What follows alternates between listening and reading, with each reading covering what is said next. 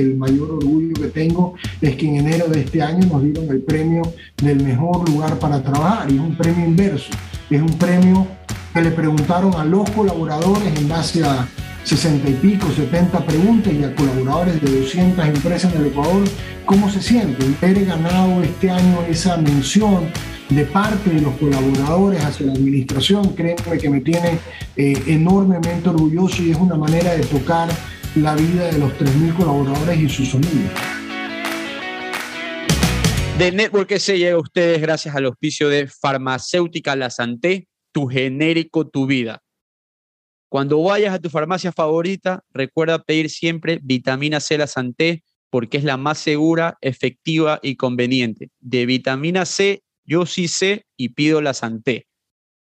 Y de Network también llega a ustedes gracias al auspicio de Levector Ideas in Motion.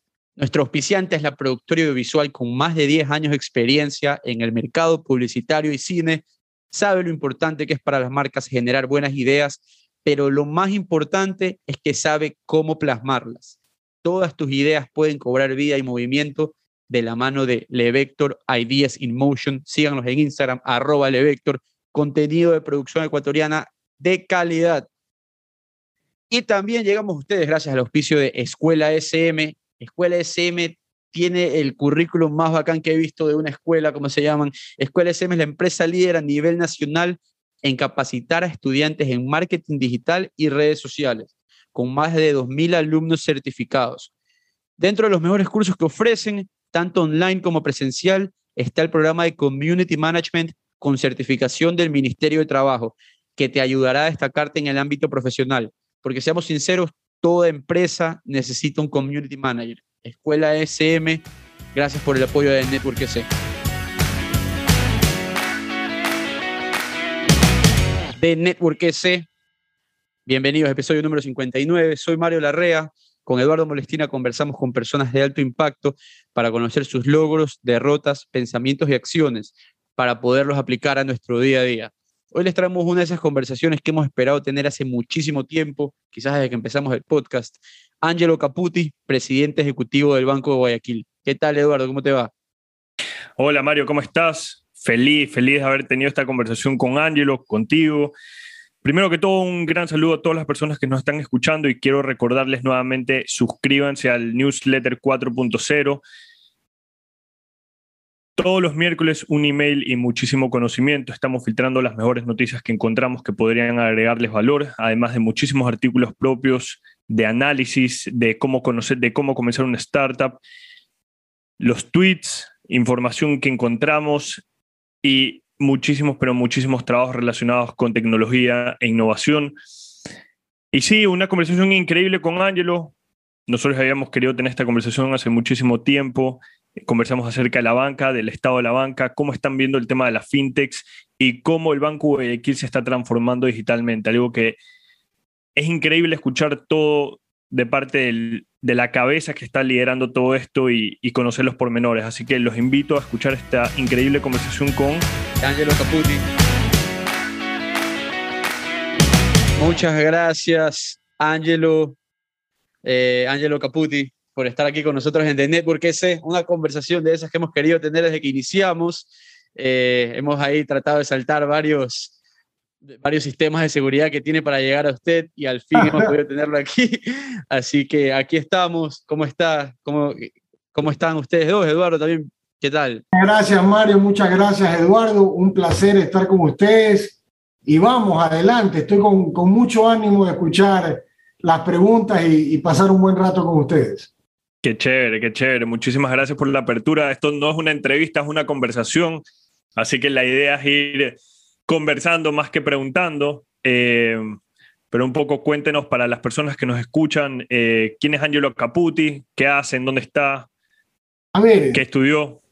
¿Quién es Angelo Caputi? Eh, soy una persona de familia, un padre de familia, casado treinta y pico de años, con cuatro maravillosos hijos, tres hombres, una mujer, eh, ahora con dos nietos eh, de práctica, y católico, católico, jugador de fútbol, apasionado por el fútbol, me gusta hacer pizza, las hago muy bien, por cierto, y Y adicionalmente, soy el CEO del Banco de Guayaquil eh, durante más de casi 34 años trabajando en el banco y desde 2012 el presidente ejecutivo del Banco Guayaquil. Pero lo importante es que soy un buen amigo de ustedes, así que avancemos. Yo creo que eso es lo más relevante del tema. Así es, buena respuesta. Todo, a una persona no la tiene que definir su carrera, sino su pasión. Exacto, exacto. Así que así, así es que como me gusta eh, escuchar, más que, más que el título, todas las otras cosas que hace, la familia, etcétera. Y amante del fútbol, veo que ahora, veo que ahora eh, son auspiciantes del, del, nuevo estadio del Independiente del Valle. ¿Cómo, Somos auspiciantes, no, no, no, no, el estadio Banco Guayaquil. Ah, no, el Independiente del Valle. Vamos a hacer las correcciones y puntualizaciones del caso. Somos auspiciantes del estadio Banco Guayaquil y del gran equipo Independiente del Valle. Ahora también vamos a auspiciar el clásico del astillero, así que somos fanáticos del fútbol y ser fanáticos del fútbol somos eh, también auspiciantes de la selección ecuatoriana de fútbol y no es simplemente un auspicio, quiero que sepas que cada vez que juega cualquiera de las selecciones de la Federación Ecuatoriana de Fútbol, los casi 3.000 colaboradores del Banco de Guayaquil nos ponemos la camiseta de la TRI. Es decir, vivimos la piel de la tri, vivimos la pasión del fútbol y es algo que se transmite, así que es un tema positivo del tema. Como dicen, se pone la camiseta, así es. La camiseta. Eh, y digamos, en, temas de, equipos de fútbol del torneo local, yo nunca había escuchado hasta hace poco que, que van a tienen el nombre del estadio donde juega Independiente del Valle, pero ¿cómo así se demoraron tanto? ¿Qué pasó? Viendo a Banco Pichincha, que tenía ya muchos años pues con, con equipos, Banco Pacífico. Bueno, mira, eh, hemos sido auspiciantes del Independiente del Valle hace algunos años. Eh, obviamente creo que no solamente nos unimos al fútbol con Independiente del Valle, también creo que nos unimos a los valores, a los conceptos y al futuro de Independiente del Valle. Definitivamente es un equipo eh, diferente, como diferente queremos hacer y diferenciarnos a favor de la hinchada, por un lado del Independiente del Valle y de nuestros clientes por el lado del Banco de Guayaquil. Así que sí, tenemos algunos años y ahora que ellos dieron ese paso de crear un gran estadio, un estadio relativamente pequeño para el entorno de los grandes clubes, pero un estadio con mucha alma, con mucha eh, buena distribución, con mucha pasión, un buen lugar. Y el próximo miércoles vamos a estar viendo también ahí una, un gran partido. Así que estamos muy comprometidos con el deporte, con el fútbol y con los valores que implica también el Independiente del Valle. Ahí nos tiene que hacer ya después por interno la presentación con Michelle para, para tenerlo en, en el podcast. No tengas duda, lo hago y, y desde ya también los invitaría el próximo 14 a que estén con nosotros viendo ese gran partido en, en Quito, ¿no? En San Increíble. Ángelo, se acabaron. Quería, ah, siempre tenemos esta discusión con Eduardo, cómo empezamos aquí a conversar, ya meternos un poco en materia, pero había que empezar por lo más básico, diría yo. Se acabaron las elecciones, pararon los ataques constantes que recibía el banco casi que todos los días. ¿Les da un respiro esto o es ahora sí, si es que la llega a cagar el gobierno de Guillermo, nos lo endosan a nosotros? A ver, eh, déjame comentarte algo en el contexto del tema. Guillermo tiene en política desde el 2011, 2012, en política activa, y, y, todo ese periodo, y antes de ese periodo, desde el inicio del gobierno eh, antepenúltimo, por decirlo ah, de una manera, hubo no solamente ataque al sistema financiero, sino a todo el tema empresarial, a todo el tema empresarial. Prácticamente todos los sábados la sabatina nos la dedicaba. Obviamente y sin lugar a duda, eh, el tema del periodismo y el sistema financiero tenían cuota aparte, es decir, teníamos críticas permanentes. Sin embargo, de lo cual, y cuando lo ves en retrospectivas, gracias a Dios, Banco de Guayaquil y, y gracias a Dios una buena expresión, pero creo que por la seriedad y por la trayectoria del banco, pero más que todo y absolutamente por la confianza de nuestros más de 2.500.000 clientes. Esa es la realidad. El resto pueden ser juegos pirotécnicos y el resto puedes haber hablado mucho. Pero cuando tienes a 2.500.000 clientes de forma activa, confiando, como gracias a Dios han confiado en Banco Guayaquil, olvídate de lo que estén hablando. Lo que estén hablando es absolutamente irrelevante porque cuando van al banco siente confianza, cuando van al banco siente servicio, cuando van al banco ven un gran programa de inclusión financiera con un banco del barrio que estamos en los 211 cantones del Ecuador o 211 ciudades del Ecuador, eh, un, un, banco que ganó el premio de mayor inclusión financiera en América Latina por el proyecto de Banco del Barrio, un, un banco altamente tecnológico, altamente en la mano del cliente a través de un celular, a través de, del web. En definitiva, esa es la realidad económica que nosotros vivimos. Más allá de que en un momento determinado eh, quisieron ver muchos temas, debo de decir que en honor a la verdad nunca vieron nada porque no había nada más que ver. Y, te soy franco, más allá de que habían comentarios y todo el tema, eso se inscribía más al ámbito político, al ámbito político, donde definitivamente Guillermo Lazo, que fue el presidente del Banco de Guayaquil y es uno de sus principales accionistas, definitivamente, ha hecho una campaña extraordinaria donde probablemente muchos pensaban que era imposible que un empresario, más aún un banquero, pudiese llegar a ganar las elecciones. Sin embargo, de lo cual eh, ha hecho, creo que sobre todo, en especial en la segunda vuelta, eh, una campaña impecable y que hoy por hoy, gracias a Dios, es eh, presidente de los ecuatorianos y vemos la diferencia de un gobierno donde rápidamente comienzan, sobre todo en el primer plan que tenía el presidente, que era la vacunación, vemos la aceleración del tema de vacunación y no tengo duda que hasta eh, septiembre o mediados de septiembre estaremos vacunando personas de hasta 16 años, con lo cual te das cuenta que hoy tenemos un presidente ejecutivo, que es lo normal en Guillermo, en el presidente de la República. Lo, no tan normal era que era candidato político. Lo normal es que él es un ejecutivo y hoy es el principal ejecutivo del Ecuador siendo presidente de la República. Una posición bastante, bastante interesante ahí, obviamente porque saben y, el banco es, eh, es prueba de lo que se puede lograr con una buena administración. Y Ángelo, tú tienes bastante tiempo eh, haciendo carrera en el banco y eso es lo que estábamos conversando antes de empezar, que los bancos es una de estas industrias donde hacer carrera es importantísimo para poder llegar a, altos niveles, a altos mandos. Y al momento en que tú haces carrera, también quizás vas rechazando un poco, o yo pensaría que lo natural sería ya ir ajustándote al status quo y cada vez eh, teniendo mayor miedo a hacer cambios radicales. Este no es el caso tuyo. Ustedes aquí en el banco vemos que han han innovado en todas las formas, en todos los ámbitos. ¿Eres consciente de que te puede estar pasando esto y tú luchas contra la posición o, cómo lo manejas? Eh, es una buena pregunta y una inquietud constante y permanente. Realmente aquí en el banco manejamos un equipo eh, sumamente interesante y muy autocrítico del tema. Y realmente todo el rato nos estamos replanteando lo que hacemos y la forma de hacerlo. Eh, y si me preguntas, no me quiero remontar a 30 años porque denotaría una, una vejez en el tema del banco. Pero hablemos de los últimos 10 años. Y, y, hoy día justamente eh, en una reunión estaba hablando que cambiaría lo que hice hace 10 años. Y hoy lo haría mucho más rápido y lo haría mejor. Y esto es un poco la, evolución constante del tema.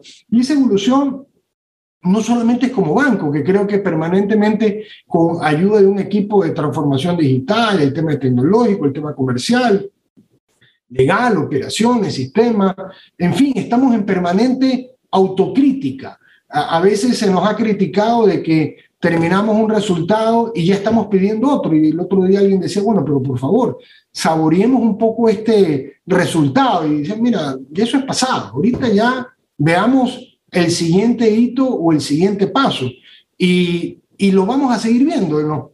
A mediados del próximo año vas a ver un cambio en el app del banco supremamente interesante. Eh, estamos discutiendo unos temas en movimiento digital supremamente interesantes y esto es algo que estamos acostumbrados. Hay una, una noción muy clara de, de, avanzar, de avanzar. Hace muchos años definimos el tema de movilidad, eh, atendimos el tema de que primero era la movilidad, antes lo primero que teníamos que sacar era para que esté listo en ventanilla, durante los cuatro o cinco últimos años, lo primero que tiene que estar es en movilidad, es decir, en el app del banco y luego está en ventanilla. Eso hace 10, 15, 20 años, pues largo no existía.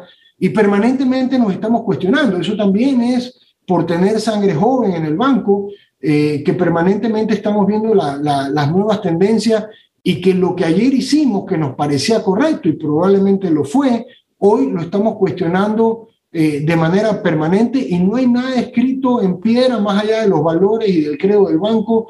El resto es un tema que permanentemente lo estamos tratando, lo estamos discutiendo y estamos cambiando. y, hablando un poco, o sea, me remonto a lo que comentó Guillermo Lazo y fue pues para todos los empresarios lo, lo mejor que pudo haber pasado, era el resultado que esperábamos. Así que esa, de, en esa parte creo que estamos conscientes de que esperamos alto están, un, alto nivel de, dirección del país y estamos muy contentos por eso también. Y hay algo que yo me he dado cuenta y me, pasó que eh, a raíz de la pandemia estuve, me estuve metiendo muchísimo en webinars y a Angelo Caputi lo veía en casi todos. Creo que todos los meses lo entrevistaban, todos los meses hablaba y yo veía que el, banco que yo más escuchaba, todos mis amigos me decían, me, me abrió una cuenta, me abrió una cuenta, me abrió una cuenta y me abrió una cuenta en el Banco Guayaquil. Y era, yo solamente escuchaba Banco Guayaquil por todas partes. Y casi, casi que todos los procesos que ustedes tienen están 100% digitales. Y eso lo han conseguido no hace mucho tiempo tampoco. Porque antes todos los bancos mantenían apps, pero hoy el app que ustedes tienen para poder abrir una cuenta sin ningún papel es, es ideal y todo eso ustedes lo hicieron en pandemia. ¿Cómo fue en un banco tan grande? Porque si para una startup es difícil hacer cambios, para un banco con una estructura gigante que ya tiene más de 100 años, irse a lo digital de una manera tan rápida, ¿cómo, cómo, fue esa dirección desde la parte de las gerencias, desde la parte de, de ti como CEO? transmitirlo a todo el equipo y decirles, ok, vamos a tomar este camino, vamos a arriesgarnos y vamos a irnos por la transformación digital. Mira, yo, yo creo que hoy tienes una posibilidad de googlear qué pasa en el mundo y esa es una manera de ver eh, qué está haciendo. Y, y, hay algo que no le tenemos que tener ningún temor y preocupación, es de dar ese paso hacia adelante. Eh, te, te, comento que en la parte, también esto no es solamente un tema institucional, creo que también es un tema personal. El año pasado, o el anteaño de hoy, y terminé el año pasado, eh, en plena pandemia y con todas las complejidades de la pandemia, me dediqué a hacer un segundo masterado en un tema de innovación y fintech bancario. Y te das cuenta que lo que crees que es avanzado, lo que crees que hoy es muy moderno, lo que crees que es una apertura de cuenta 100% digital, en ahorro, en cuenta corriente, en pedir una tarjeta de crédito, en obtener un crédito. Tú puedes pedir un crédito a las 3 de la mañana y estar liquidado a las 3 y 5 de la mañana el dinero en tu cuenta. 100% digital, o sea, no hay un picapiedra atrás luego haciendo un proceso, sino que el proceso es 100% digital. Y eso, eh, fíjate tú, por ejemplo, el proceso de crédito, el que nos sacó el nudo gordiano de hacer un crédito, porque comprenderás que para los banqueros, más aún para los banqueros en mi edad, eh, el, el, firmar el debo y pagaré físicamente es un tema obsesivo. psicológico, totalmente. Psicológico. Entonces, cuando el abogado del banco en un trabajo de, eh, generado por el banco con un grupo multidisciplinario dice, esta es la manera de no tenerlo, eh, desata el tema. Y curiosamente no es un tema de tecnología, es un tema de concepción. Y el año pasado haciendo este seminario dije, mira, estamos bien, no, no vamos a latigarnos a decir estamos mal, pero allá afuera hay mucho más cosas y hay cosas más interesantes y son retos que se le pone al equipo y de repente hacemos una reunión y decimos, a ver, ¿cómo vamos a cambiar el tema de medio de pago? ¿Cómo vamos a hacer más crédito digital? ¿Cómo vamos a cambiar el tema de cash management para las empresas? ¿Cómo vamos a sacar mini créditos? Ya no quiero créditos de tal monto, queremos créditos chiquititos. ¿Cómo lo hago eso cuando en el Ecuador tienes una tasa fija, no tienes una comisión por desembolso, entonces eh, dar ese tipo de crédito es muy complicado, sobre todo porque de repente quieres llegar a estratos socioeconómicos eh, de la base de la pirámide, como lo hicimos en Banco del Barrio, que definitivamente tienen una tasa de morosidad superior que las personas de alta renta, y eso es una realidad de vida. Entonces, ¿cómo llegamos cuando tenemos estas limitaciones? Y esas son los, las charlas, los grupos, eh, los procesos que, que tenemos y que Dios gracias y agradezco tu percepción. Tenemos algunos años trabajando en estos temas y todo el tiempo, yo te diría que cada dos semanas hay un proceso de mejora continua. En los próximos meses o 15 días vas a notar inclusive dentro del app nuevas mejoras y nuevas funcionalidades y ese es nuestro ritmo.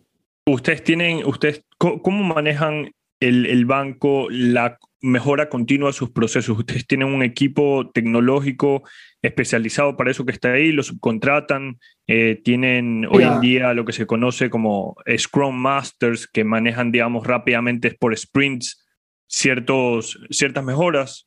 Funciona muy bien el tema de los sprints de cada dos semanas tratando de sacar algo. Eh, funciona un equipo de transformación digital y un tema de innovación.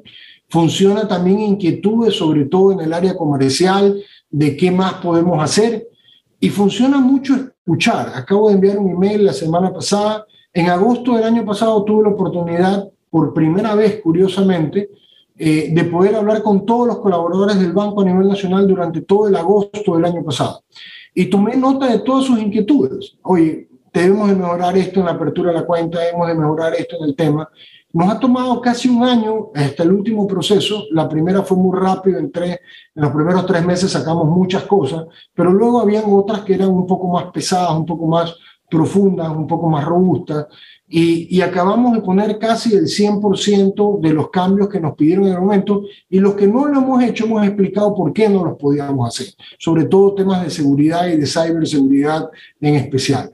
Pero funciona transformación digital, funciona un tema de innovación, funciona los temas de Scrum, funciona los equipos Agile, funciona un tema de demanda entre eh, la estructura del banco, organización y método y la parte de sistema, funciona que le damos capacidad y en esa capacidad sistema, porque en nuestro negocio mucho pasa por el tema de sistema o son los que implementan muchos de los cambios. Eh, funciona un tema interno, horas hombres internos, pero muchísima subcontratación local e internacional hoy por hoy con pandemia de eh, mano externa. Así que usamos todas las capacidades posibles.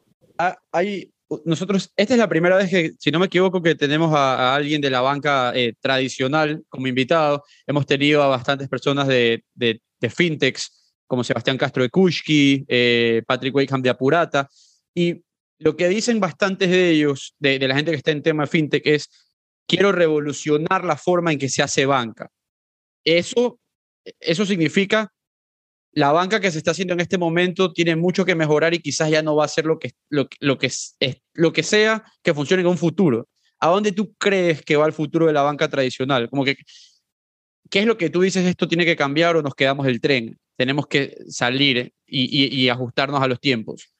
A ver, Mario, yo yo creo que eh, bienvenido todo el esquema de la fintech que están cambiando buena parte del mundo en muchas de las industrias, incluyendo obviamente los servicios financieros. Yo creo que en la, la, fintech en ocasiones se dedican a una vertical, lo que se llama una vertical es vertical de pago, vertical de crédito, eh, fondos, crowdfunding, etc. Yo creo que la ventaja del tema de la banca es que sigue siendo un tema universal. Encuentras eh, todo en un solo repositorio, por llamarlo en un momento determinado.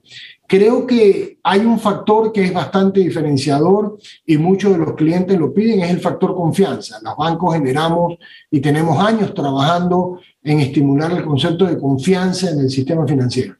Creo que eh, hoy trabajamos de forma independiente y también de forma aliada, por cierto, con verticales de pago, con verticales de tarjeta de crédito, con verticales de, de riesgo, con verticales de ciberseguridad. Es decir, eh, hoy yo te diría es, eh, pasan a tener en algunos casos liderazgo y en algunos casos complementariedad, plena complementariedad con el negocio que hoy estamos haciendo. Por ejemplo, nosotros hace ocho años tenemos, eh, partiendo de un estudio de mercado de por qué no usas más el celular, salieron dos cosas vitales. La primera es, me olvido de las claves. Algo tan simple, los días lunes Parece que la farra era buena el fin de semana y los días de todo el mundo estaba olvidado de las claves. Entonces, una solución con una fintech eh, de clase mundial, hoy por hoy, que, que, ha tenido una venta en el mercado internacional muy relevante, fue hacer eh, la foto, la, la, la, identificación de cara. Entonces, eso nos ayudó muchísimo en avanzar eh, en el sentido de me olvido la clave. Luego eh, hubieron algunos temas, por ejemplo, de Apple en especial, con el tema de reconocimiento de huella. Y hoy tú entras y automáticamente sale el reconocimiento facial, tanto en Samsung o en, o en Android o iOS. Entonces, ha mejorado el tema y si no, hay reconocimiento facial, que al inicio no era el nivel de perfección que hay hoy día de, de reconocimiento facial, pero funcionaba mejor que no tener la clave. Entonces, hemos ido evolucionando y cambiando en el tema y yo creo que esas son cosas que hemos venido trabajando y hemos venido desafiando la estructura para que permanentemente está. En el caso bancario, a diferencia de otros sectores de la economía, no existe eh, una patente. Es decir, un producto que tú sacas hoy día lo puedes sacar en Lima, en Bogotá, en Nueva York, en Londres, en cualquier tema. Entonces, estar, por usar un término, googleando, investigando, estar conectado a los principales centros del fintech en el mundo, te permite decir, bueno, a ver, ¿qué hay? Ojo, también existe mucha novelería y mucha de la fintech. Probablemente reconocemos a una o a otra, pero probablemente para que exista ese uno u otra, mil han muerto. Y esa es la realidad de la vida. Entonces, eh, probablemente algunas las hemos recogido y hemos visto algunos diseñadores, hoy algo que es relevante, y eso sí yo creo que es un cambio importante en el mundo de la fintech, es la experiencia de usuario. Antes lo importante era como construir la casa, hacer la ingeniería y la arquitectura, y decíamos, ahí está. Hoy la experiencia de usuario, por dónde anda, dónde camina, cómo encuentra esto, es un cambio radical y lo vivimos. Pequeños cambios que hemos dado, por ejemplo, en el app, han aumentado la usabilidad de forma exponencial. Así que ese para es mí, para mí cuando ustedes le pusieron lo de, eh, lo, de lo, de lo de abrir la aplicación con la cara, fue cambió para mí todo completamente. Fue de una, revisaba cada rato mi estado de cuenta, todo bien. Y yo sí abrí la cuenta del banco también online, eh, sin ir, nunca fui al banco. Abrí la cuenta online, me llegó la tarjeta, fue, sí, ah, bueno, se puede, está funcionando en 30 minutos, así o menos, mucho menos. Eh, le funciona a más de 10.000 personas por mes. Imagínate el ritmo y la aceleración del tema. Es, es, impresionante. Es inductiva, que es lo que tienes que trabajar eh, hoy, hoy, por hoy. Y, y, tú, Ángelo, estás activamente participando de todos estos cambios de, de experiencia usuario que tú mencionabas siempre. O sea, eso, e, esa parte que está ahí, si bien delegas la parte operativa, pero, pero tú eres un filtro para que eso se haga producción sí o sí. Soy, soy un usuario, soy un usuario claro que además de ser un usuario, permanentemente pido los cambios también. Mm, Entonces, eh, eh, a mí me apasiona ese tema, eh, me gusta personalmente el tema y, soy un crítico de decir, oye, ¿por qué no hemos hecho esto también?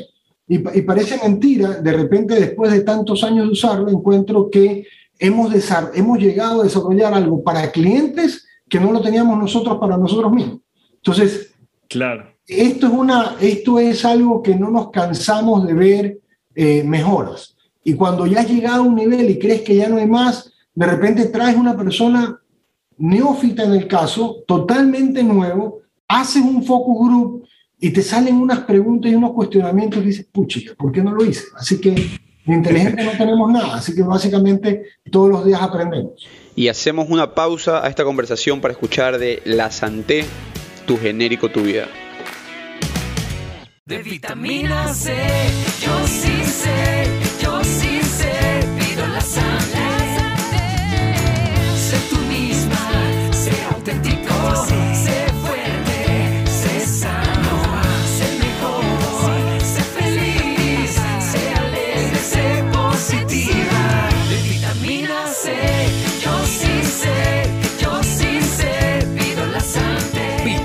La Santé, tu genérico vida. Levector, Ideas in Motion. Cuán importante es que las ideas o historias no se queden en papel. Nuestros amigos de Levector tienen muy claro eso. Por eso siempre buscan la mejor forma de darles vida y ponerlas siempre en movimiento. La productora audiovisual con más de 10 años de experiencia en el mercado publicitario y cine. Levector, Ideas in Motion. Ah, claro, hay, algo que me, llamó la atención y es, eh, digamos, con el todo el Banco del Barrio, que hay, ustedes creo que han ganado el premio y tú mismo lo mencionabas, creo que han estado, ustedes ya están creo que en todos los cantones del país o en la gran mayoría. Eh, y eso es atacar a la, base, a la base de la pirámide, que es donde están las personas que no están bancarizadas, que hoy las fintechs, no todas, porque como tú bien dices, hay muchas fintechs que son eh, un complemento de la banca tradicional, eh, como sistemas de pagos, eh, ve- verificación facial, temas de riesgos, pero hay otras fintechs, Nubank, como Adi, como Luz Verde, como muchas eh, que se están enfocando en ese, esa población que no está siendo atendida por bancos porque los bancos son muy rígidos en sus modelos de riesgos y por ende no pueden entrar. Tú me, tú, yo te escuché ahorita que tú mencionabas que gracias al Banco del Barrio tú estabas viendo de qué manera puedes hacer microcréditos para atacar a esa base de la pirámide. Y me llamó la atención, es ¿cuál es la, cuál es la tasa de no bancarizados en Ecuador? Y el Banco Guayaquil, ¿en cuánto ha contribuido para bancarizar eso que estaba ahí, digamos, Mira, antes de pandemia? Hay- Porque yo te diría que hay un 50% que no están bancarizados. ya Pero a diferencia, a diferencia de los casos que has mencionado, que son casos absolutamente válidos, parte de- de- del masoquismo que hemos tenido en el Ecuador es restringo ciertos temas creyendo en que beneficio, pero de repente cuando tú dices es que quiero una tasa extraordinariamente baja, lo que, lo que te topas es que hay un factor de riesgo en la base de la pirámide que no le puedes dar crédito a esa tasa. Esto yo sé que puede ser criticado y, y mañana políticamente eh, manejado en el tema, pero definitivamente, definitivamente una persona de renta alta o de ingreso alto tiene una tasa de morosidad baja, muy baja. Una persona que, por ejemplo, te lo pongo un ejemplo, cuando en octubre del 2019 hubo la revuelta a nivel nacional, en especial en Quito, y en Quito tuviste 10 días que no pudiste salir al centro a vender o no pudiste salir a trabajar, hubo una cantidad enorme de personas y de microempresarios que quebraron. Quebraron. Esa es la realidad de la vida. Una persona que tenía un salario y dependía de una empresa no quebró porque tenía un ingreso determinado. Entonces, eh, simplemente lo pongo como ejemplo de lo que es diferente. Entonces, probablemente un New Bank o los bancos que mencionaste, eh, llega un momento, y en algún momento yo escuchaba en Panamá, a toda persona que respire en una oficina le doy algo de crédito. A toda persona, ojo el término, a toda persona que respire en una oficina le doy crédito. ¿Por qué le das crédito? Porque tienes tasa diferenciada por el riesgo de pago. Tú pones un canal en Estados Unidos cuando a veces llegas y te sale, tiene mal crédito, tiene mal scoring, tiene un problema, venga, yo le doy una tarjeta, una tarjeta de crédito.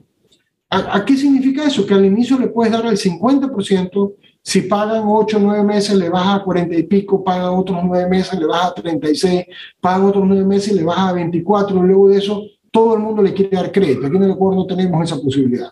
Alguien que tiene un problema económico eh, es casi un pari, es una persona que sale del sistema. Por eso es que me pareció muy bien que el presidente de la República haya definido que eliminemos un determinado monto económico de las personas para poder reincorporar a 1.700.000 ecuatorianos al sistema crediticio. Pero ese es un tema que el Ecuador debería discutir. La pregunta que tú haces, Eduardo, no es una pregunta menor. Es una pregunta que nunca un gobierno ha puesto como meta el tema de bancarización. Entonces, lo importante es que debemos de sacar, Eduardo, con esta pregunta, a esas personas de los chulqueros. Es Claro, preferible una tasa algo más elevada para poder acceder a ese sujeto de crédito, que ese sujeto de crédito hoy está en manos del churco, que lo normal, y tú vas a los mercados de Guayaquil o de Quito, de cualquier parte del país, y en la parte rural inclusive una tasa mayor, y te hablan del 20% mensual. Entonces, eso a la parte de la sociedad y a los políticos no les duele, no les duele, pero de repente cuando te duele que un banco hable del 2% mensual, eso es inaceptable. Pero el 20% mensual del churco, y por eso existen a veces los donasa que están de moda en este momento. a estos 90%. hay, un, hay, un análisis que, hay un análisis que hizo un, un socio de nosotros que en, creo que en dos años era el hombre más millonario del mundo. No, a ver. Invirtiendo con Don NASA, qué risa.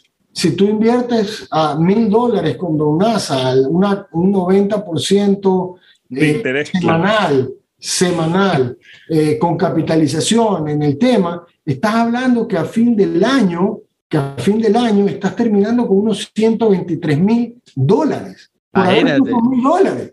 Entonces, A, a ver, Ángelo, ¿y ahí tú qué opinas?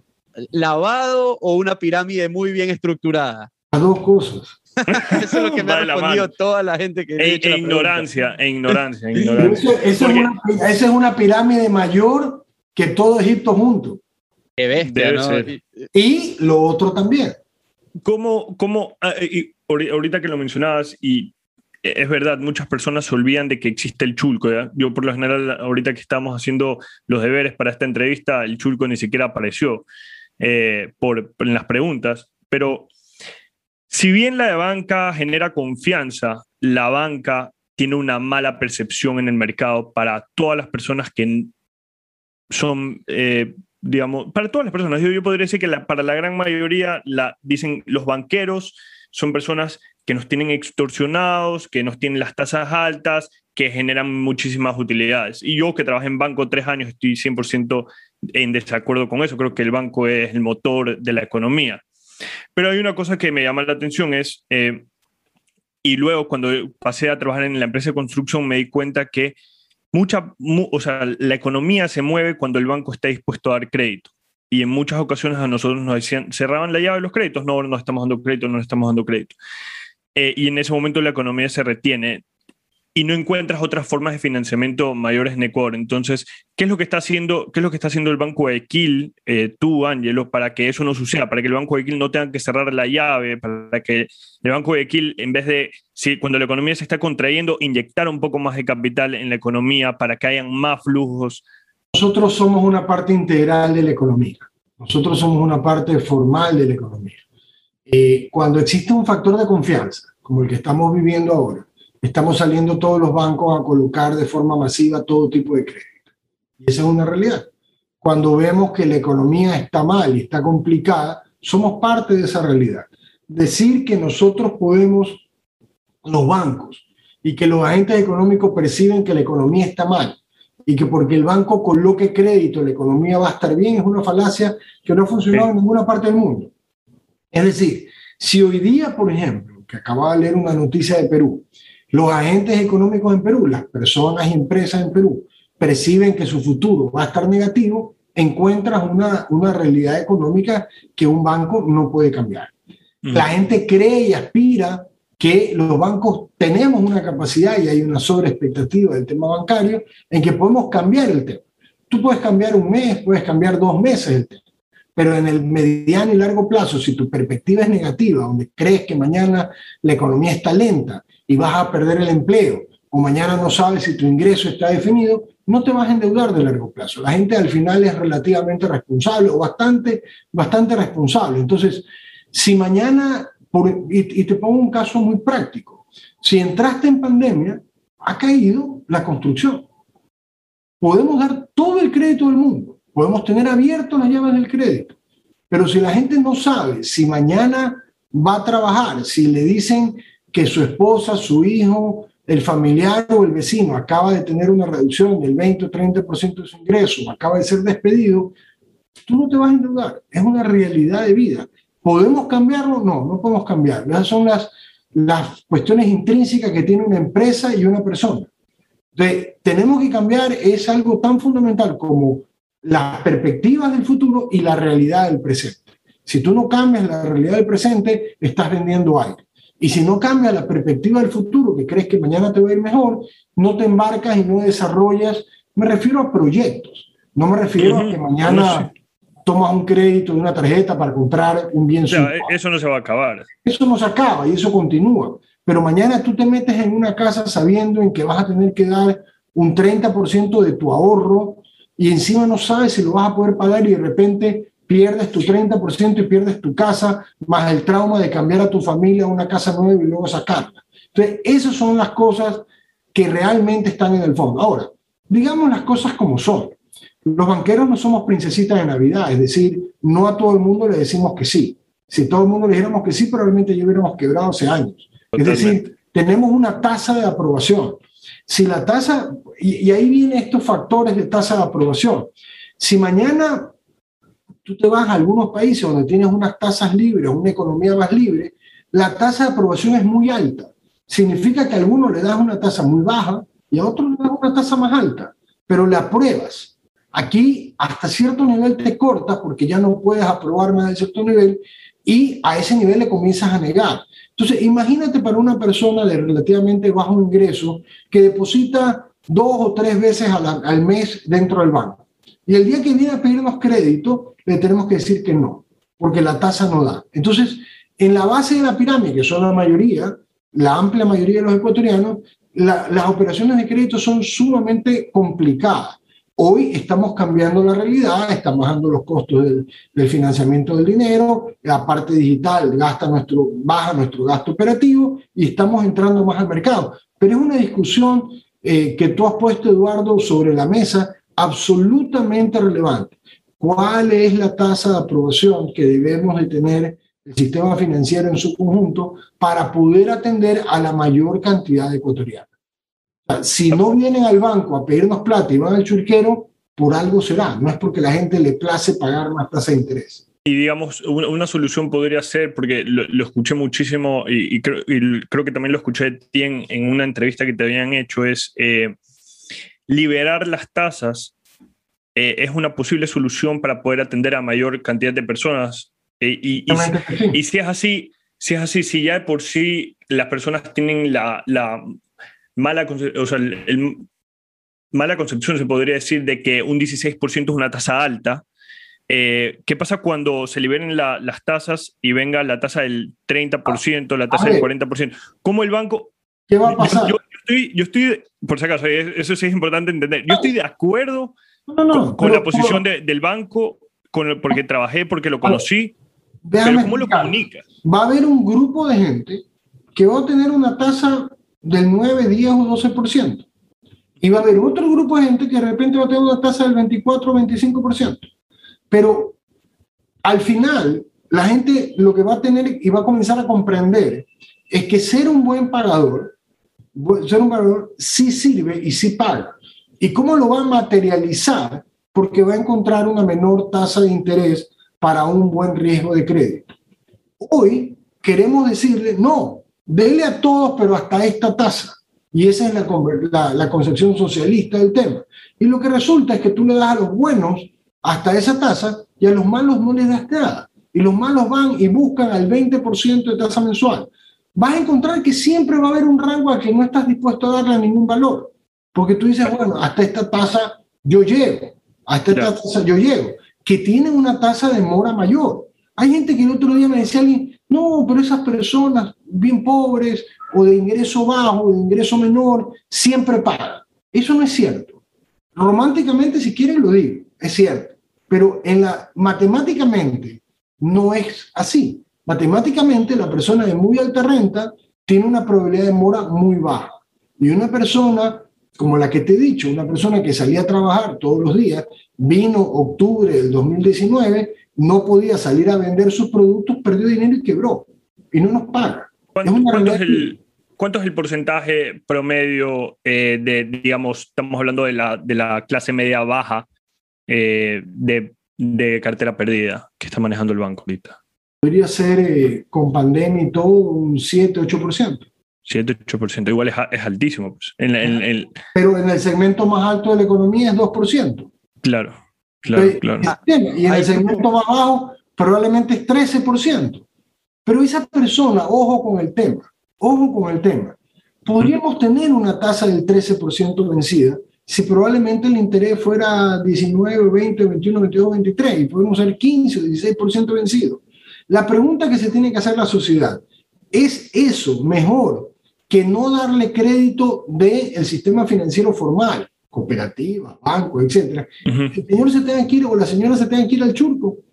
Esa es la Claro, pregunta. y, y que paga 240% al, al año. pues, Y, ¿no? y todo lo que eso genera, porque esa es la cascada de que, ok, prestaste al chulco y de ahí viene todo, todo lo que eso conlleva, Claro. que es eh, crimen organizado, sicariato, lavado. y esta- estábamos leyendo, eh, el comercio publicó este artículo que de acuerdo al banco, al banco Central, la banca privada duplicó la colocación de créditos en este último año y para mayo el sector financiero entregó, el sector financiero privado entregó 100, eh, perdón, 1.942 millones en créditos, 590 millones más que en mayo del 2020. ¿Qué lectura se le da a esto? Confianza. Es lo que está pasando actualmente. confianza, absolutamente confianza. No tiene otra palabra del tema. En el Ecuador hay algo que es importante de reconocer. En otros países, cuando existe una mala situación económica, o malas decisiones políticas o económicas, tú automáticamente lo reflejas en el tipo de cambio, por una parte, y por otra parte, en la valoración de las acciones si es que existe un mercado accionarial. En el Ecuador no hay tipo de cambio y no hay mercado accionarial, entonces no nos damos cuenta, entre comillas, que hemos estado mal. El único indicador que refleja alguna condición de mercado es el tema de riesgo país. Algo nos dice el riesgo país. La subida o la bajada del riesgo país, algo nos está diciendo, más allá que puede estar, en el caso ecuatoriano, muy correlacionado con el precio de la, del petróleo. Pero, pero tiene una correlación. En otros países tú te das cuenta, a ver, esto que está diciendo el político está mal porque el tipo de cambio ha caído. Entonces, acá como no hay eso, pensamos que todo está igual, y no es cierto, no estamos todo igual. Por más que estemos dolarizados, no somos blancos, rubios, donde hablamos inglés en las calles. Entonces, si queremos la ventaja de la dolarización, utilicemos toda la herramienta. Por ejemplo, en Panamá, nadie está hablando si el dólar continúa o no continúa, hay que cambiar el dólar no hay que cambiar el dólar. Es un tema que ya está. En Estados Unidos tienes una libertad de mercado importante, igual que en el tema panameño. Por eso en Panamá tienes 93 bancos y tienes el 100% del Producto Interno Bruto financiado a punta de crédito.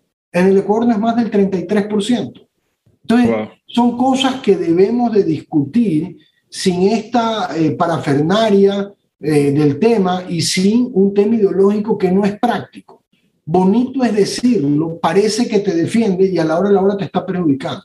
Entonces, hay que tratar este tema y lo que menciona Eduardo es sumamente válido. Tenemos que comenzar a discutir en el Ecuador con respecto al tema de, no, no quiero hablar de bancarización, quiero hablar de una economía financiera formal, porque el sistema de cooperativas es un sistema grande. Ahora, fíjate un tema. Si hoy vas a un banco y tenías un crédito, tú tienes, creo que 23 o 24 bancos que te lo pueden aprobar. Pero supongamos que ni los 23 ni 24 bancos te aprueban. Tienes creo que 4 o 5 mutualistas que te lo pueden aprobar. Y supongamos que tampoco te lo aprueban los 4 o 5 mutualistas. Tienes 500 cooperativas que te lo pueden aprobar. Entonces, señores, no tenemos ninguna problemática en el Ecuador, ni de concentración, ni de, ni de monopolio, ni de oligopolio, de que tú digas mañana, oye, no tengo alternativa. Estás hablando de 24, más 4 o 5, más 500 cooperativas donde puedes ir a decir, oiga, yo quiero un crédito. Ahora, si muchas ya tenían un crédito, preocupémonos, probablemente el problema sea otro. Ahí, en ese mismo caso, hay varias opciones en el mercado y también se habla de que puede ingresar, de la posibilidad de, de- de que ingresen bancos internacionales al mercado. Desde ¿Cómo- luego, desde luego. ¿Cómo lo ves? Eh, se- ¿Están preparados ustedes? ¿Les bene- beneficiaría a largo plazo? Pero solamente también para sacar la información incorrecta de la correcta. En el Ecuador no existe ninguna ley ni ningún tema que impida que ayer o mañana aterrice un banco extranjero. No hay ninguna parte de la ley. Hay gente que dice, no, es que los bancos no que... A ver, no hay ni- ninguna parte de la ley. Dígame qué parte de la ley le impide eh, a, cualquier banco de la región venir a instalarse en el Ecuador. Tú vienes y pones el mismo patrimonio que le exigen a los bancos nacionales un banco extranjero y lo pone mañana. Lo pone mañana un banco. No hay ninguna restricción para abrir la banca extranjera. No hay nada que se tenga que hacer para que mañana aterrice. Ahora bien, dicho esto, sí te quiero aclarar algo. Si tú estuvieras en un directorio en Nueva York, en Londres, en Bogotá, en Lima, en Panamá o en Madrid, tienes que seguramente un directorio bancario, los banqueros nos hacemos algunas preguntas. Entonces, veamos qué preguntaría en un directorio para decir, oye, estoy estudiando una posibilidad de irme al Ecuador. Entonces, primera pregunta, eh, ¿puedo repartir dividendo para recuperar la inversión que he hecho en el tiempo? Y te dicen, mira, sí, pero depende de la autoridad. Ok, ¿y de qué depende de la autoridad? Del estómago de la autoridad. No hay nada que te diga por qué sí y por qué no. Han habido un momento en que las autoridades aprueban y otras que no aprueban. Entonces, primer gran detalle. Entonces tú dices, oye, pero si yo tengo liquidez, tengo provisiones y tengo patrimonio técnico, me deberían aprobar. Entonces alguien te va a contestar, sí, pero también ha pasado que tienen, los bancos tienen todo eso y no lo han aprobado. Entonces, un, paréntesis, Angelo, yo no conocía eso. Ustedes como banco, para repartirse las utilidades a los accionistas, tienen que pedir aprobaciones a la, que a la, super de, compa- a la super de bancos. de bancos, a la super de bancos. ¿En serio? Hay que hacer una aprobación y normalmente la superintendencia de banco define en un esquema, a veces claro, a veces no tan claro, ¿Ya? qué porcentaje máximo pueda llegar a partir. Sí, Eso no depende de los accionistas, como cualquier otra empresa en el qué mundo. locura. Porque, Los accionistas bueno, pueden decirme cualquier cosa y yo les tengo que decir, señores, sí, para el próximo año. La no, la superintendencia solo va a repartir este, este porcentaje. Entonces, entonces, comencemos a, a preguntarnos por qué no viene, que creo que es lo Ya, ok, importante. claro. Nos quejamos de algunos temas, pero segundo, ¿cuál es eh, un, un- un tema fundamental en nuestro negocio? Definir la tasa de interés. Definir la tasa de interés. Entonces, en todos los países del mundo, por cierto, existe una tasa techo, una tasa de usura que se llama. En el Ecuador, la tasa de interés tú la ves durante 15 años exactamente la misma, no ha variado. Correcto. Correcto. Entonces implica que hay una caja negra en el Banco Central por el cual no sabes cómo se fija la tasa de interés. Y prestar en el Ecuador a 30 días tienes la misma tasa tope que prestar a 5 años plazo. ¿Por qué vas a dar crédito de largo plazo? Si dar a 30 días ganas lo mismo. Entonces, entonces alguien va a preguntar, a ver, ¿tengo libertad de fijar el principal precio del negocio bancario? No, no tienes, fe- no tienes ese tema. Están unas tasas definidas y no puedes hacer nada. ¿Y cómo se define esa tasa? Tampoco lo sabes. Eh, Y, y colocar a largo plazo una tasa LIBOR, una tasa Prime, como existe en el mundo, no, no hay constituida y, y esa la fija el gobierno y la manosea el Banco Central. Entonces, no tienes, no tienes la capacidad de dividendo, no tienes el tema de, eh, no tienes el tema de- del precio. Puedo fijar libremente, como el caso panameño, uruguayo, americano, Londres, Madrid, los precios de un servicio entre mi cliente y yo, no, tampoco. Hay 80 y pico por ciento de los servicios que presta el sistema financiero son gratis, por ley, gratis. Tienes que dar el servicio, estás obligado a dar el servicio y no puedes cobrar. Y adicionalmente, lo que cobras tienes este tope. Puedo sacar un producto combo donde digo vendo crédito con si me abres cuenta corriente, no, tampoco. Vende crédito por un lado y si te quieren abrir, abren por otro lado.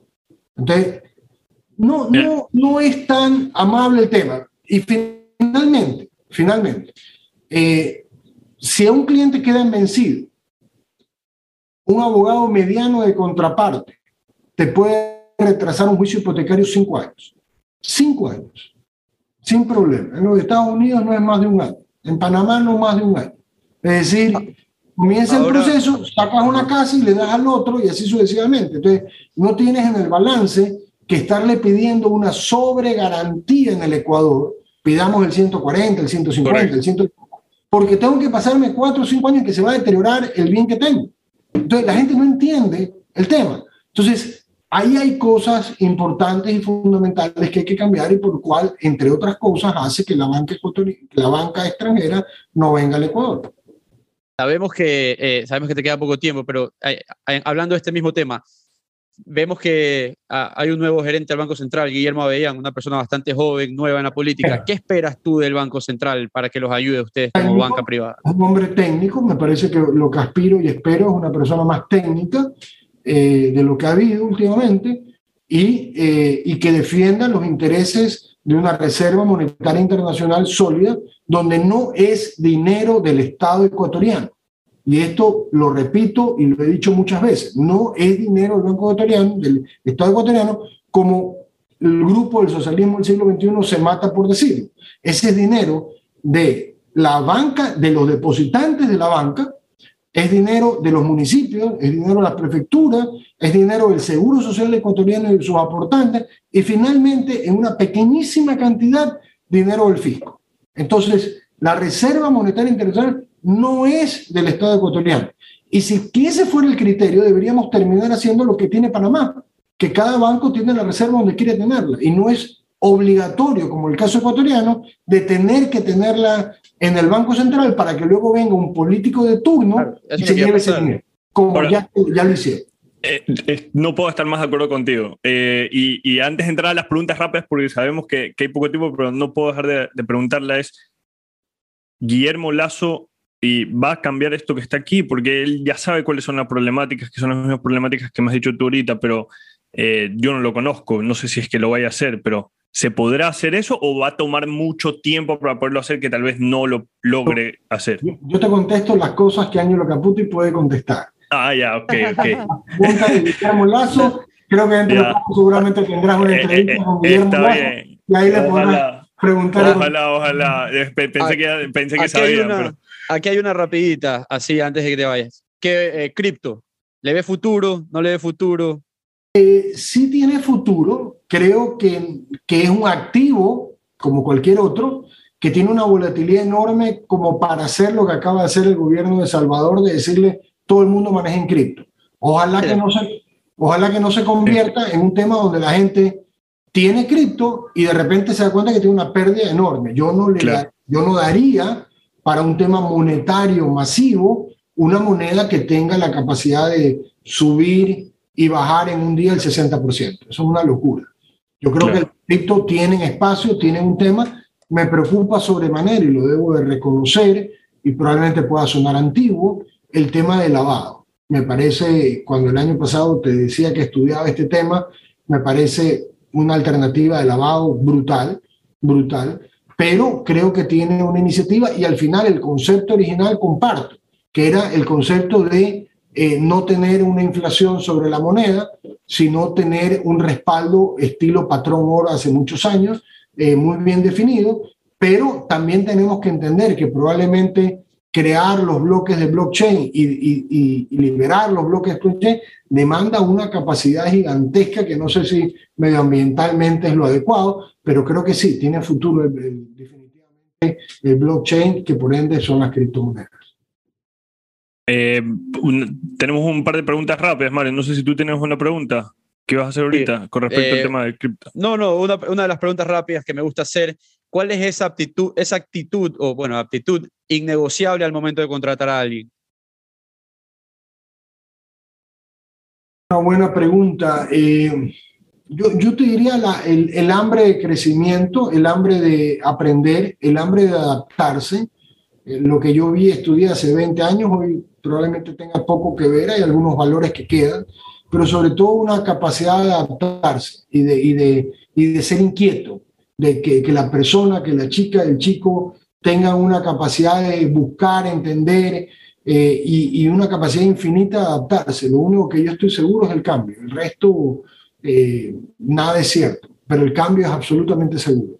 ¿A- a- algu- ¿Alguna vez en tus 34 años que pasaste por el banco tuviste la opción de emprender y le hiciste como side business y no, no se concretó? Sí, claro, desde luego, absolutamente, varias veces, no una. Ah, Sí. ya. Eh, mira, yo, yo creo que esa es el, eh, la actitud emprendedora, el que, el que crea que, que invierte en un tema y siempre va a ganar es un fracaso total porque no va a haber hecho nada, al igual que el que te diga que siempre coloca bien los créditos. Yo creo que tenemos una tasa de mora y una tasa de gente que, que, que no nos va a pagar o empresas que no van a pagar, pero por eso no te vas a quedar congelado y no dejarlo de hacer. Así que hoy probablemente ya esa inquietud para mí eh, va pasando, pero la veo permanentemente en mis hijos y me agrada sobremanera esas inquietudes de, de nuevo negocio, sobre todo de los dos mayores que tienen emprendimientos y que van saliendo adelante en ese tema. Qué bueno. ¿Cuál es el mayor impacto social que tú has logrado hacer como persona? Mira, creo que, que haber desarrollado y haber generado un Banco del Barrio dentro del Banco de Guayaquil, en su momento con el apoyo restricto de Guillermo y sobre todo con el ímpetu que Guillermo siempre le puso al desarrollo del Banco del Barrio, creo que es algo que ha transformado al sistema financiero y ha transformado en comunidades muy alejadas que eh, de largo no tenían un sistema financiero. Eh, eso creo que es relevante y lo otro creo que es relevante que es permanentemente tocar la vida de los casi 3.000 colaboradores que tenemos en el banco y que el mayor orgullo que tengo es que en enero de este año nos dieron el premio del mejor lugar para trabajar. Y es un premio inverso, es un premio que le preguntaron a los colaboradores en base a 60 y pico, 70 preguntas y a colaboradores de 200 empresas en el Ecuador, cómo se sienten. Y es un tema eh, eh, interesante porque hablan de justicia, hablan de remuneración, hablan de equidad, hablan de respeto, o sea, algunos valores que, que- que es más complejo que simplemente paga bien y está. Y, no es solamente ese tema, sino esa, ese challenger que le tienes que dar a la gente, eh, el concepto de justicia, el concepto de que me escucha, el concepto de que mis facturas están bien. No somos perfectos de largo, pero haber ganado este año esa mención de parte de los colaboradores hacia la administración, créeme que me tiene eh, enormemente orgulloso y es una manera de tocar la vida de los 3.000 colaboradores y sus familias. en la última, y sí, ¿con qué te informas o, qué, o dos libros que nos recomiendas? Y esto va por esto. Tenemos el mejor newsletter de tecnología del país, autoproclamado. Te lo paso por aquí para que, para que te suscribas. Eh, pero ¿cómo te informas tú o qué dos libros nos recomiendas? Eh, estoy leyendo un libro, ah, caramba, no lo tengo a la mano, estoy leyendo un libro espectacular, después un rato se los paso, es Perfecto. Perkins, eh, espectacular. Eh, y de ahí, mira, muchos libros, Océano Azul me, gustó muchísimo cuando estaba en el tema del Banco del Barrio, lo leía de forma muy frecuente. Eh, y esta literatura, sobre todo de administración, eh, el, libro de las 5 de la mañana, eh, Pensamiento, piensa en grande, yo creo que hay algunos libros sumamente interesantes del tema. Últimamente estoy leyendo mucho de tema de tecnología y, y son los temas que hoy eh, los estoy viendo, el tema de experiencia de usuario. Eh, ahí, hay, ahí hay mucha información. Yo creo que la base del mejoramiento continuo es también leer muchos libros, leer algunos de distinta temática, pero permanentemente estoy buscando qué más leer. Perfecto. Ahí, ahí te, ahí te pasamos el link del newsletter, análisis semanales eh, de data, tenemos toda la información de tecnología, levantamientos de capital de startups locales, eh, todo. Un todo fanático de la data, te comento. Creo que la data es el nuevo petróleo de largo en el tema. Hace poco posteé algo en el sentido de que la data mata la charla porque eh, a veces la gente va y te explica 500 mil cosas y sabes que vamos, datos y hechos, dame un número y, y trabajemos en el tema. Entonces la, la data mata la charla y, y creo que el tema de data para todo el tema de mercadeo, conocimiento del cliente es algo extraordinario hoy por hoy. ¿no? Ahí, ahí te van a gustar lo- los artículos que hace Eduardo Viteri, que es parte de, de Network S. Hagámonos una, una- una foto ahí para subirla de- para el episodio. ¿Sí tiene Photoshop o no? Ahí estamos. Eh, Chéverísimo. Gracias por tu tiempo, Ángelo. Muchas gracias por Como tu siempre tiempo. se lo digo a todas las personas que entrevistamos, muchísimos éxitos, que sean así. Eh, también les quiero mandar un, un- un saludo muy grande a todas las personas que trabajé directamente con el Banco Guayaquil mientras que estuve en Etinar. Eh, me ayudaron Ah. muchísimo y, y la verdad que fue uno de los bancos que más nos apoyó, así que un, un abrazo para todos, si me llegan a escuchar, y que se suscriban al newsletter también. 4.0. Uh, Muchísimas gracias por tu tiempo, Ángelo. Gracias, Eduardo. Un placer, eh, Mario. Yo creo que las cosas que ustedes hacen son un grano de arena en esta sociedad que tanto requiere de información válida. Ahí está. Muchísimas gracias, lo apreciamos. Saludos, un abrazo. Chao, Eduardo. Chao, chao. Chao, Suerte. Chao. Si te gustó este episodio y quieres escuchar más, no te olvides visitar nuestra página web www.networkec, donde subiremos todos los episodios de nuestros invitados y mucho más contenido. También estamos en las redes sociales, en Instagram como arroba de networkec, en Twitter como arroba de networkec. No te olvides de seguirnos, estaremos subiendo contenido muy interesante. Y este episodio viene editado por Luis Fernando Silva.